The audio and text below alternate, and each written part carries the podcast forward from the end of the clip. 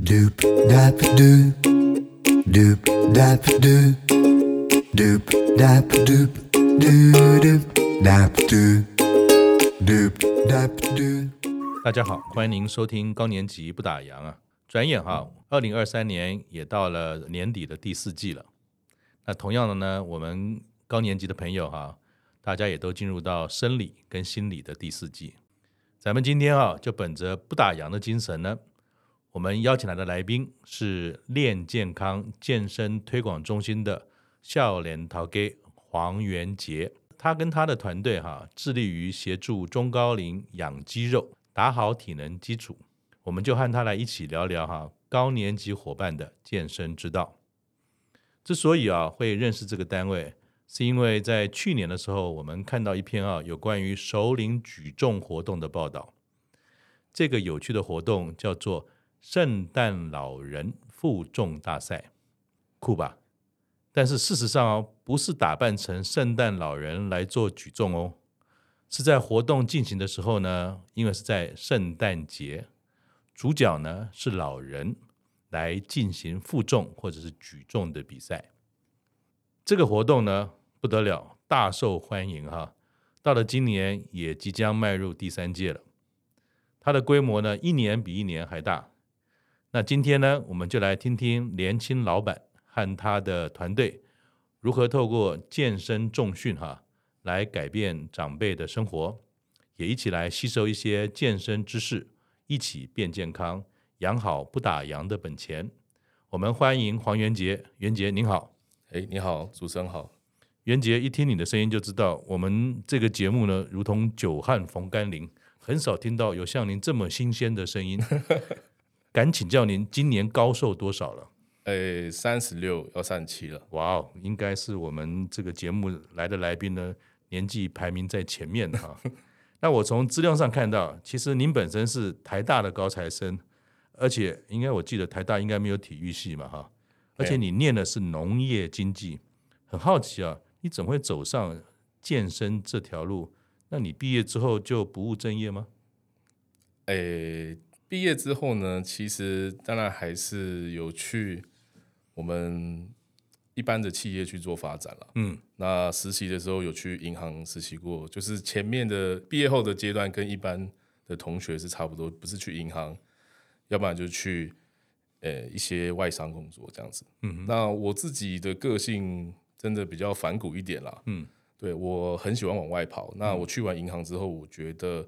诶、我想要再去更有挑战的行业。那其实我是去了中国，嗯，对我去了可成，可成是台湾那个金属加工的的公司这样子。对，然后去外派这样子。嗯那在那边做了之后呢，发现哇，真的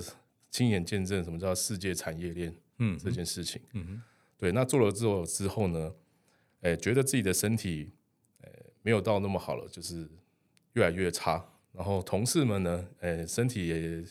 接二连三的出了状况。嗯哼，那因为我本身一直都有运动习惯，嗯我就开始反思说，那我这样子用健康去换这些所谓的报酬，嗯哼，呃，那是不是值得的呢？嗯哼，那后来想一想，觉得好，那我还是回台湾发展好了。我想要做我人生一场嘛，我想要做我自己想喜欢的事情。嗯哼。对那那你是被不小心哪一天被这个流星打到吗？还是怎么样？说突然之间觉得说，哇，我我我要来创业，我要走健身这个这个产业。你自己本身跟健身是怎么样发生这个姻缘的？呃，健身是因为我一直都很喜欢运动啦，嗯然后以前就我说很久以前，就是大概十几年前，没有什么，也没有健身观念，其实跟大家是差不多，就是觉得说我去跑跑步，嗯打个篮球就就算数了。嗯，那我在我身上有发生一个比较重大的事件，就是我在二零一三一四年的时候，我的膝盖因为打篮球，哇，那个前十字韧带断掉。哦哦哦，对，然后我去开刀躺了几天，哦，那躺了几天其实不是最痛苦，最痛苦的是后面的复健，嗯，呃，弄了大概半年多吧，嗯我才就是恢复跟一般人差不多，嗯对，那在那个时候呢，呃，其实这个种子已经种在我心里面了，嗯我就觉得说，哎，怎么中文相关的资讯怎么这么少？嗯就是我只是想要看说，哎，我那我自己康复后出院之后我要怎么样去训练自己，嗯其实这个这类相关资讯十年前没有那么发达，嗯哼。那这个资讯就已经种在我心里面。因为一般我们讲说健身产业，其实它可能都是跟年轻人有关，是但是你创办的这个企业练健康，它是以中高龄的朋友为主要的客群啊，是这个好像跟我们一般感觉上健身的这种主流的群体，年轻人啦，或者跟你差不多年纪三十多岁的人，为什么你却选择了呃中高龄的朋友作为你主要的客群？那可是不是会比较不容易做吗？呃，就是如同我前面说的，我得到了很多就是复健，嗯还有从衰弱怎么样练到强壮的这个相关的知识还有资讯，嗯那我就知道台湾人，台湾当时在做这些事情的人太少，嗯有有一群人在做，那就是物理治疗师，对其实我都是跟物理治疗师学习的没，还有错复健科医师，没错，对，但是可能因为是教育上的，就是他们养成这个专业上的一些，可能没有养成到那个行销啊，或者是说推广这一块，所以资讯都特别的少。是对，那我我就是觉得说这件事情要让更多人知道，那加上我自己家里的因素，因为我阿嬷她就是那个跌倒之后，哦，所以家里面就有一个个案在，是没错，家里就有个个案，他、我阿嬷跌倒换了髋关节，换了两次，对，左右都换了，然后脊椎也是也出很多问题，打骨泥，基本上就是卧床，那非常的可怜。那个时候就想说，很想要为他做一点什么事情，可是我那个时候我在创业，我想要做都太晚了，因为我阿嬷那时候已经躺到失智症去了。哦，对，所以基本上失智症不可逆，很难再去就帮忙他任何事情。所以一样就是说，我们长辈一旦失去了自己可以控制的或者比较良好的行动力，其实慢慢的可能也会延伸出不同的疾病出来。没错所以这也带到下一个话题，想要请教你啊，为什么哈、中高龄的朋友的重量训练是重要的？是如果今天一般人我们就好好的啊，看起来也不错啊，也活蹦乱跳啦，可是一定要等到生病了，或者说有了一些病痛才去做复健，其实是来不及的嘛。是那我们说身体的健康像是一个存折一样，是，那你可以具体聊一聊为什么中高龄的重量训练是重要的？好。这个呢，其实讲到重量训练，训练这两个字其实跟我们一般认知就不太一样。我们通常会想说运动嘛，嗯，但其实运动跟训练不太一样。嗯哼，那最大差别就在于剂量。嗯，就我训练是说，我可以在一个极度安全的环境下，哦，让这个个案或这个学员，他可以稳定的去增加他的肌力。嗯哼，对，那这个就是训练跟运动最大差别。嗯哼，那其实叫重量训练，其实它重量训练的本名其实叫阻力训练啦。嗯嗯，那为了让一般民众更好理解，我们也都讲重量训练。嗯哼，对。那一般民众可能想说，呃，我当然知道大家都有养生的观念，嗯呃我这个我吃饱饭之后去散散步，嗯哼，哦，我去跑跑步、游个泳，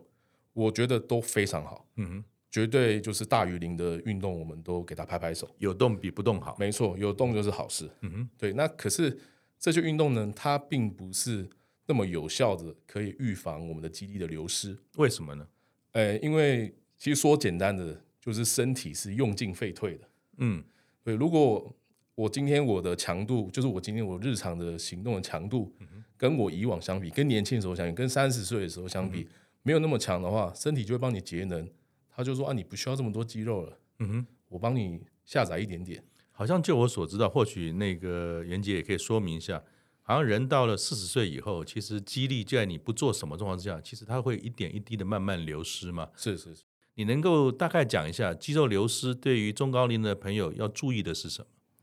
呃，其实就还是我刚最先提到的，我们的日常的活动，嗯，因为随着年龄的老化，嗯呃我们开始就是，哎、可能坐的坐的时间比站的时间久了，对，对。那如果有电扶梯、有电梯，嗯我可能我也不爬楼梯了，嗯，对。那我觉得从日常生活，呃，这个活动量就已经开始慢慢减人少家。说站着不如坐着，坐着不如躺。没错， 没错，没错，真的真的是这样子。那袁姐，请教你一下，就刚才我们聊那么多跟肌力流失的这些议题啊，是那如果今天中高龄的朋友想要留住肌力，一定要做重训吗？是，应该这么说，诶、哎重量训练的话，就是训练哦它是在一个极度安全的环境下去进行。对，那重量训练它只是说我给你，譬如说你现在你的肌肉可以负担十公斤，嗯哼，那我给你十点二，嗯，哦，那你的肌肉它会变厉害，嗯哼，那你下次就可以举到十点二公斤，甚至十点三，嗯哼，就是这个叫做有个专有名词叫渐进式负荷，嗯哼，对，那所以训练哦，再加上重量训练就是渐进式负荷的这个两个的前提假设之下呢，重量训练是目前哦人类已知最安全且最有效可以增加肌力的方式。那重训，就我所知道，一定要用器材吗？好像有很多人也是徒手啦，甚至用自己的身体，在家里就自己可以看着 YouTube 就可以做。就是重训这件事情，就您从专业的立场来看，有哪些方式跟方法可以做到？呃，这个问题的话呢，我通常我都会这样跟我们学员解解释，哦嗯，呃，你用自身体重当然没错，可以。可嗯是假设如果我今天我是一个七十岁，呃，七十岁而且七十公斤的男性好了，那他如果做一下俯卧撑，嗯，我猜啦，如果他都就是中间中断很久都没有在做运动，他起来第一件事都会跟我讲他手腕不舒 服，对，或者他肩膀不舒服，嗯对，那这他跟我讲这个回馈呢，意思就是说他的他的肌肉或甚至他的其他软组织已经没有办法承受他的做这个俯卧挺身的这个这个负担了。所以，呃，最好如果说大家有有兴趣，或者说有这个想法想要做重训的话，还是到有专家专门这种教练的地方做一些是评估，是会比较容易。就像你刚才讲了，七十岁七十公斤，结果你 YouTube 上面是一个二十七岁，可能只没有错五十七公斤的人在做怎么做俯卧撑的这些重训，没错，就呃是、你照着做，可能做完之后就受伤了。 没错，就是通常我们在家做都会看影片做啊，不太清楚现在我自身的状况到到怎么样子了。嗯对对对，可能大家很多人都会觉得说，哎、我自身还不错啊，我嗯昨天才去慢跑，感觉不错。可是，哎、建议还是找个专家先帮你做个评估。那再请教你啊，嗯就是重训，当然我们知道最基本，它对于肌力，刚才我们聊了很多，很有帮助嘛。重训除了肌力本身可以产生或是维持或增强之外，对于健康还有哪些好处？健康，哎、好处非常多。嗯嗯，哎、譬如说我高血压，嗯哎、可以有效的去下降。嗯对，然后我们的胆固醇，嗯我哼们坏的胆固醇的含量也会下降。嗯哼再来，还有我们的心脏的心输出能力，嗯哼这个也是比较少人会说到的。嗯比如说，我心跳本说我现在跳一下，嗯嗯，它大概打出的血量多少？那随着年龄增长，心脏的能力会衰弱，嗯哼我们利用重量训练哦，也可以间接的锻炼到我们的心脏。嗯哼你跳一下，你的输出血液输出量就变多了。嗯哼所以我知道长辈可能冬天来，嗯，可能手脚会发冷，嗯嗯，或有一些低血压，嗯，这都可以很有效先去把它预防起来。嗯哼，对，然后再来还有就是我最在意的就是卧床这件事情，是因为是，我阿妈就是因为卧床走的，对，所以重量训练呢可以增加你全身的肌力、下肢肌力，减少我们跌倒的几率。嗯哼。对，那这个就是还有很多啦。对， 就是我先讲几个我觉得比较重要的。那一般重训的概念好像一定要有设备，刚才讲的辅具啦，或者有是专业的人员陪同。那是真的一定要到健身房吗？就不能够自己就几个简单的动作这样做一做就可以了吗？呃，可以，其实我们也都还是一直推崇大于零，就是有动就好。嗯所以你今天拿一个水平哦举一举也行，只是嗯说要清楚说我今天在锻炼的是哪里。嗯哼对，那我通常会建议说，我们都先空手做一做，嗯哼因为刚刚伏地挺身其实其实就是承担自己的体体重了。是是是，对，那我们先空手做一做，先确保我的关节的活动度是没有问题。嗯那我们再慢慢的增加重量，那我们增加的重量非常的微小就行了。嗯哼，今天我们到健身房也只是有器材，器材会帮你算好啊。嗯，我这一次是二点五，下一次也是二点五公斤，所以你很清楚，你知道你目前你负担的重量是多少。嗯哼，嗯其实最大差别就在这边。然后当然还有就是，如果有专家在，他可以事先帮你评估，还有当下的监测。嗯哼，其实就差别就是这些点而已。那我知道说您当时创业的时候，其实并没有走主流，是你选择的是一个中高龄朋友的训练。对于中高龄的朋友，如果他是第一次接触到重训或者健身的话，在你的观念里面，他是不是有个程序？比如说，他有个评估的过程是。第二个，你为什么要做呃呃重训是等等，就是你会怎么样提醒这些呃想要去做这件事却不知道怎么开始的朋友，怎么样开始去进入健身或者重训的这个世界这个领域里面？是，通常，诶、就我还是一样，会建议他先来评估，嗯，哦，评估是了解自己现在身体的能力的状哦况。通常你们会评估哪些事情？呃，我们有做这个静态排嗯列，就譬如说，如果人我们站直直的，嗯，哦，看他有没有驼背啊，嗯，看他就是他的骨盆有没有前倾啊或后倾，嗯这个叫做静态的排列，嗯，骨呃骨骼的关节排列，嗯，然后这个是一定会做，因为你在静态下你就可以看出说他，哎、我们的学员他一般他是怎么样使用自己身体的，嗯可能哪一边是过紧，所以就是我鼓励认识自己，对，认识自己，身体每天我跟他住在一起，可是其实事实上我的经验是，大部分的时候我们并不认识自己，所以第一件事情是你协助他来认识自没己，错，认识自己。然后第二步呢，第二步呢，哎、其实也都还是在认识自己的范畴，我们会测他的走路的状况。所以就等于说了解自己之后，你还协助他程度到底是什么样的状态没错，那会那我们会做一个特别叫做步态检测。哦，那为什么步态很重要？因为你今天走不好，嗯，代表说你身体跟某一些环节有出了问题。对对对，对，所以走得好，OK，那也也只能算是说是及格而已。嗯，对，那这两个是一定会做的。嗯哼，那接下来呢，就是偏向说看他哪一个环节有弱环节，嗯哼我们再去确认说是不是这个是真的这个原因所造成。我举个例子好了，譬如说，呃，比较多长辈在我们这边，嗯哦，有一些会我们讲乌龟脖好了，嗯哼，呃，就脖子往前伸这样子，对，对，那可能很是长时间可能坐着看电视、看体报态道，各方面姿势对不正确，对，那我们会帮他做简单评估之后，然后再确认是不是真的是脖子附近的肌肉无力所造成的。所以其实你跟一般我们在年轻人或者以健身塑身为导向的话，其实你执行的方法跟方式相当的不一样。呃，不太一样，嗯，不太一样。那当然，最后还是会去做一个肌肉跟体脂肪的测量，嗯哼，对，就是 in body 的测量这样子。当这些相关的资讯跟数据都有了，是让有需求的这些中高龄的朋友他更清楚自己。那通常这么多的朋友，他们愿意到练健康，他们通常都哪些原因之下做了这个决定？ 这个问题，我觉得问的非常好，嗯，就是其实大部分来的人哦，很，我敢说超过八成以上，他们有特定的目的，那他来干嘛？交朋友嘛？对他们都 会，哎，我们的学员都会蛮可爱，他们会说，我就是想要变好，变健康，嗯，对，就如同我第一题说的，哎，为什么要叫练健康？因为他想要变健康，所以所他以大来大家并不是真的说有状况才去。其实现在很多的中高龄的朋友到了健身的单位，他其实都是为了说我要健康，没而错不是说来解决某一个特定的问题没错才来。嗯没错，因为通常如果来，他很明确知道，假设随便举个例子，嗯，他说哦，我右边我在走路的时候发力比较不正常，嗯他能够讲到这个句子，代表他做功课已经够多了，嗯嗯，那我们就可以直接帮他做检测跟排除，然后大家做训练。嗯那如果是有一些是比较难的问题，我们都会再转给我们认识的诊所嗯跟医师、物理治疗师去处理。那这么多年来你的创业，我我记得刚才你讲到，其实在当年你创业的时候，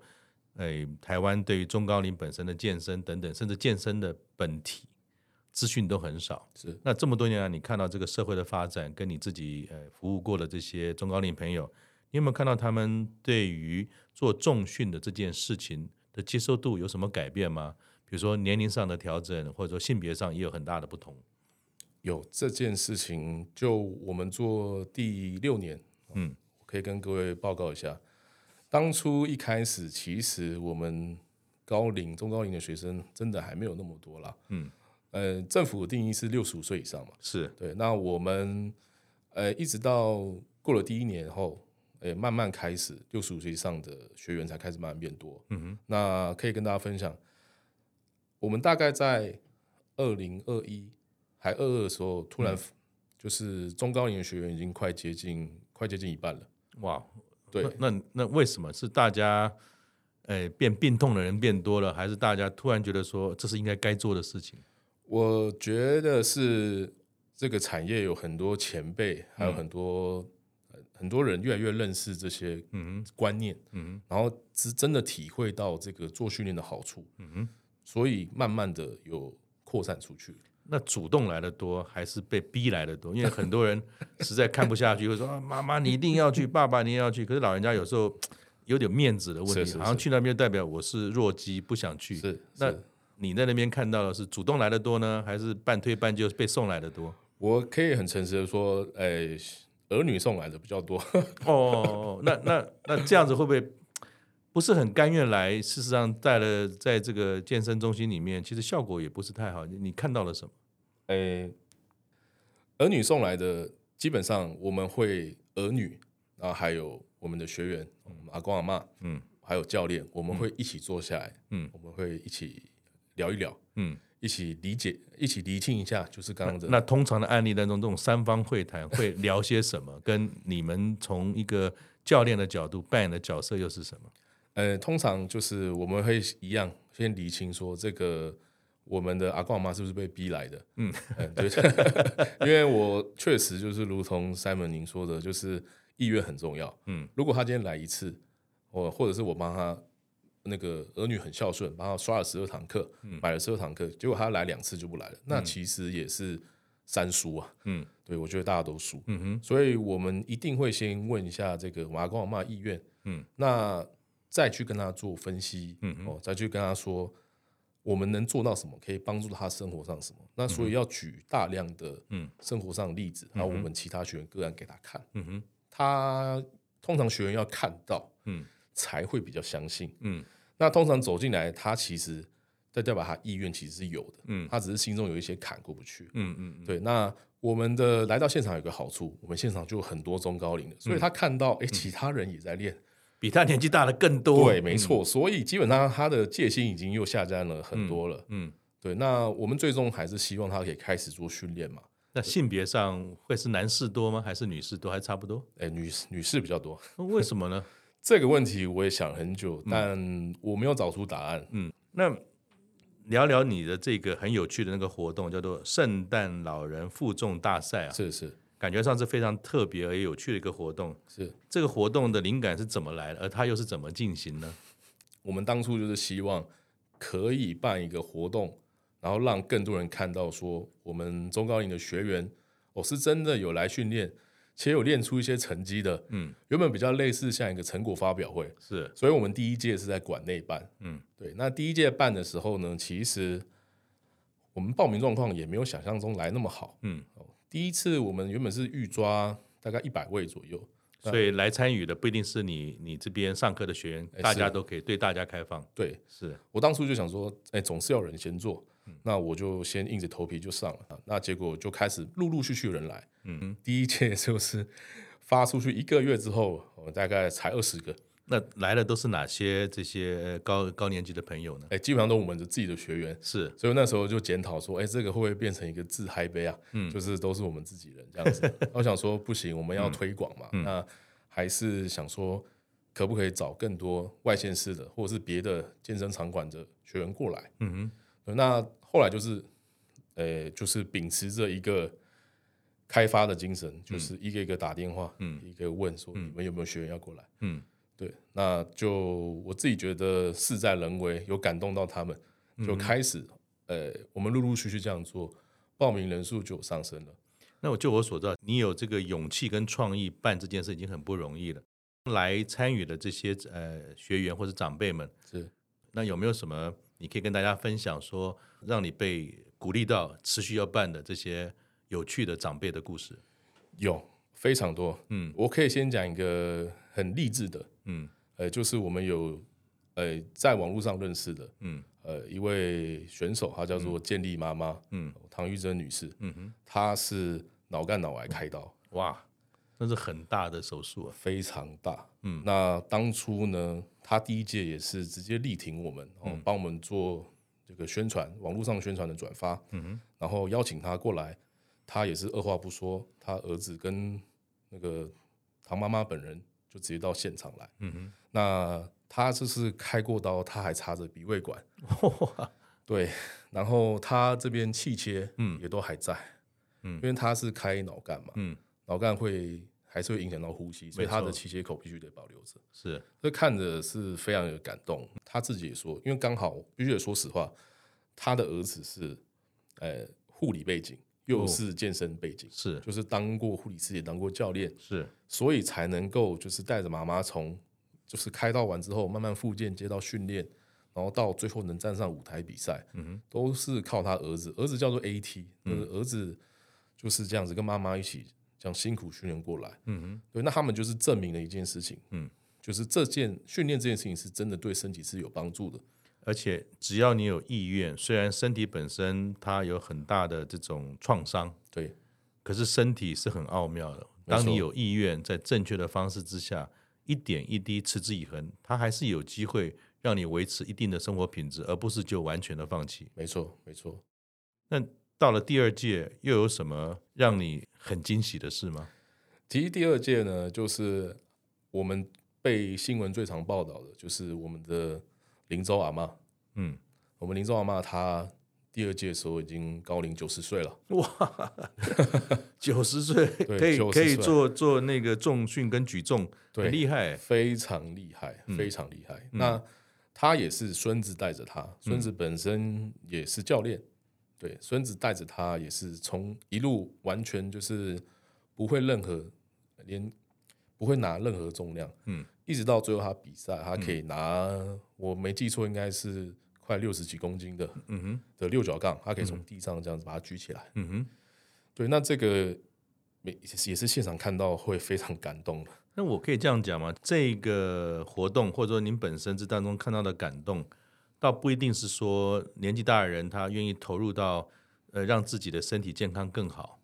而是说那股毅力，还有是就是说他没有放弃自己，没错，然后他也相信说可以更好，而且有很多的这些长辈们都是有一定的我们讲说疾病或者说他的限制，可是他都没有把这些当成是他放弃的理由，反而是跟家人的陪伴，还有我相信应该是很多人的鼓励，所以健康的本身除了靠系统专业的训练之外，是不是信心跟同才之间的这种分享跟鼓励，也会在你的这种群体当中看到吗？是。诶，我先讲信心好了，就是为什么会选择六角杠，哦嗯，因为它是很符合我们人体的动作模式，是其实就跟椅子站起来会蛮像。嗯，那如果有在训练的人，你会说啊，那深蹲也是啊，怎么不选深蹲？嗯，哎、因为我们考虑到一件事，我们的我们在训练，我们这个创业以来第六年，很多学员跟我们讲说，他在背后背一个杠子，嗯，他是会害怕的。对，对，背一个很重的东西在身上，嗯基本上我觉得是有点违反人性啊。 对，但是很有趣的是，你今天放在地上呢，他的安全感哎，就好一些。没错，嗯嗯，他因为拿得起来就拿起来，拿不起来就拿不起来，嗯所以他们就觉得很安心，嗯嗯，对。但结果，哎，就是如果跟他加到差不多自身体重，嗯嗯，他拉起来，他超级开心，我们学员都会超级开心，嗯因为他根本没想到他这辈子做得到。对在这个年纪喂，可以做到这件事情，对，所以这个过程就是他信心就已经完全被建立起来了，嗯哼，对，对他的生活还有就是同才都是会带来一个正向的影响，所以这件事情其实也也在跟你聊过。我想到呃这几年跟我妈妈一起的这个生活，她一直都很硬朗，我也常常跟她一起去做这个山里面走步道。但是在大概半年前，她可能是因为那个新冠的关系，嗯然后活动量比较少，而且新冠之后有一些副作用，所以他的肌力的退化，所以他有一些坐骨神经痛。可是我发觉说，老人家有一个很重要的事情，当他自己觉得自己老了，像我妈妈八十六岁，她常常说我老了。我说妈妈，你八十六岁，那你不老，那谁老？我都觉得我老了。可是当今天老人家对于信心这件事情开始产生说啊，其实我是可以改变的。是我可以让我自己更好了。虽然我没有以前灵活，但是我只要经过一定的努力，还可以让我的活动力恢复到一定的水准，尤其是有同伴或者是有很多的掌声跟肯定，是。就会让他燃起希望。所以对信心或许不会让你产生更多的肌肉，但是信心会让你产生愿意产生肌肉的这个动力，没错，会让你很强烈。没错，那会不会这个呃比赛的本身，其实慢慢也演变出来，你拿多重不是重点，而是能够产生这样的社会效益。我想这或许也是袁杰持续办这个活动最主要的原因吗？没错，其实是嗯我哼，们就是想要让更多人知道，我们的比赛跟一般比赛真的非常不一样。那那你可以聊一下吗？是多么的有趣，叫做圣诞老人举可以，以，可以，可以，对因为其实就如同名字这样子嘛。那我们的气氛，第一个是轻松的，嗯，就是一般比赛都有肃杀肃杀之前，比如说我要跟你 尬，我可能跟你就只差一公斤这样对子。对对，那我们这边的话呢，是很欢乐，嗯对，大家来都是请，就是对于我们的学员或是中高龄的参赛者而言，嗯他们就只是把他们平常在健身房做的事情换一个地点，嗯然后到现场，哼，然后开心分享，哦开心分享，不是为了这件事来情拼的，没错，没错，就如同我刚讲的嘛，第一届我们叫做分享会，那我觉得，嗯哎，那就可以啊，办更大，让更多人来分享，这样子的舞台是好事。那今年就进入第三届了，这一次是不是又有更多新的创意跟尝试呢？嗯、这一次的话，其实说实在的，比赛的项目没有跟动太多，我们其实一直都很鼓励大家可以哦，就是装扮一下再来，嗯嗯，有一个过节庆的的氛围，对对对，对，然后现场只要你是拉得起来哦，嗯所有的观众都是热烈鼓掌，就是很温馨，非就常是温馨肯。定跟鼓励。没错，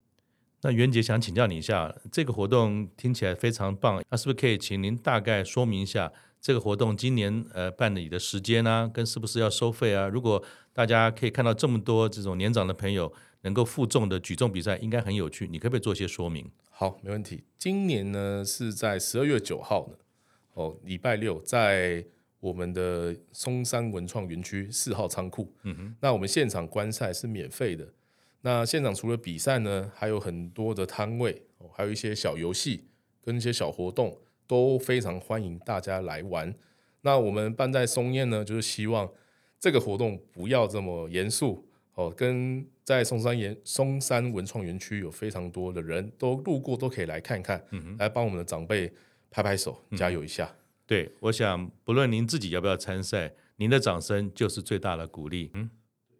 那一般人啊，如果说他一开始对于这种重量训练会有些小担心，他不会那么快就进入到专业的机构哈、去寻求协助的话，一般而言，那你们会怎么样来提醒他？基本上我们也都是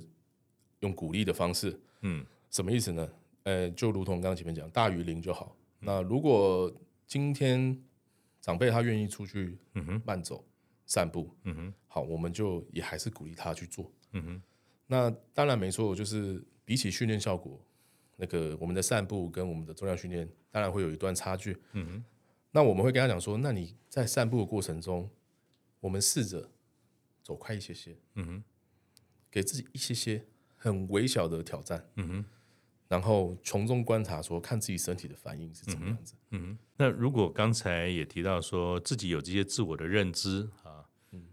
他还是想先从家里自己先试试看的话，因为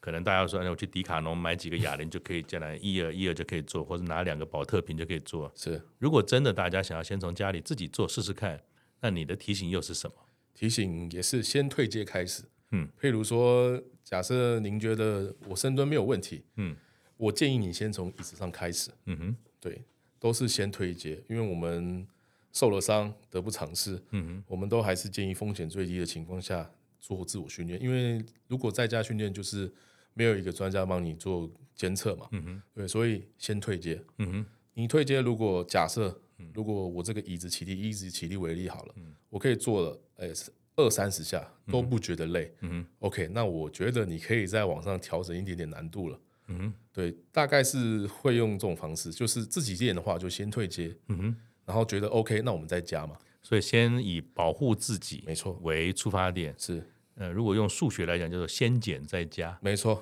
啊，不要说，哎，我可以啊，我就三公斤、五公斤开始，这不过瘾了，啊我应该可以拿八公 斤。或许你可能从两公斤开始，慢错慢慢慢。慢因为慢就我所知道，其实很多的训练，包含重量训练或者一般的心肺训练，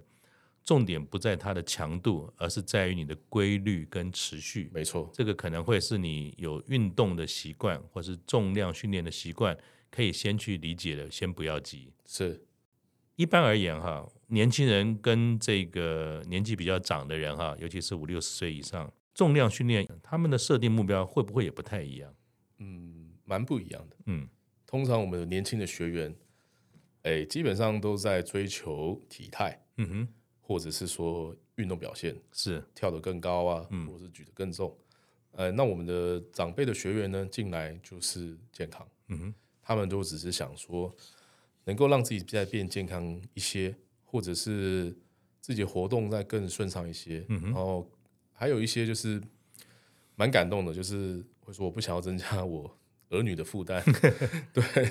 那我们就是尽可能的让他身体哦，就是在有一个好的基础之下，然后他如果想要再去，譬如说打高尔夫或游泳，再去。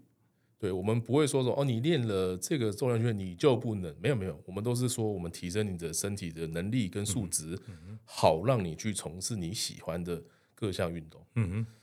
对，大概是这样子。我自己的心得是说，其实中高龄的朋友一个很重要的概念，如果是追求健康或者说重量训练的话，其实就是做自己的主人。那什么是做自己的主人？并不是把自己练得很大只，而是能够因为这样的运动跟训练，可以产生自主行动的能力。没错，因为从我母亲的身上，我看到一件事：我们年纪渐长，其实最大的快乐是什么？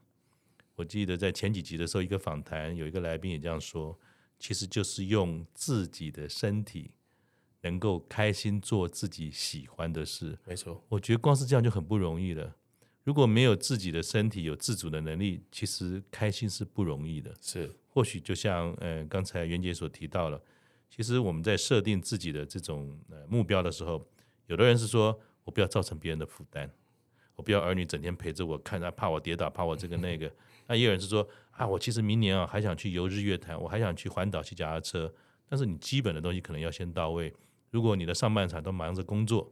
可能这个时候也是该把你那些松弛的肌肉，可以是经过有系统的训练，慢慢的变好。是，然后我们下半场可以过得更开心哈。没错，十二月啊，即将要举办的这个第三届的圣诞老人负重大赛，好像报名已经截止了是吗？哎、对对对，就是感谢所有人的支持。嗯哼，哎、我们这次活动一出来，大概三四天就满了。